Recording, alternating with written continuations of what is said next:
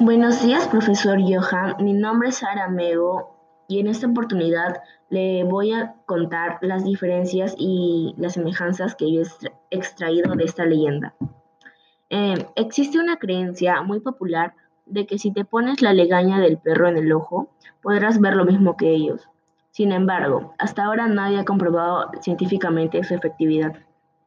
Una de las semejanzas que yo encontré es que esta creencia es muy difundida en varias regiones de la sierra peruana y se asegura quien se coloque la lagaña del perro en los ojos podrá ser capaz de ver los espíritus que estos animales pueden ver.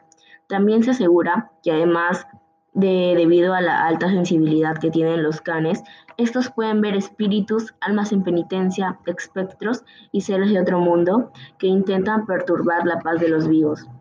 Es por ello que después de medianoche los perros aullan o ladran eh, con mucha fuerza, con mucha intensidad, y esto es porque detectan un ser maligno de otra dimensión. diferencias.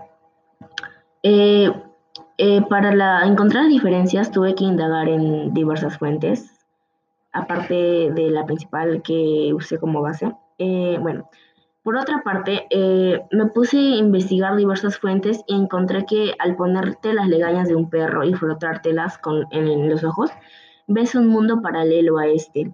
Eh, por ejemplo, había un caso de un chico que se puso la legaña de los perros en los ojos y se paró frente a la ventana y él vio eh, que había gente en la calle, pero no era gente de este mundo.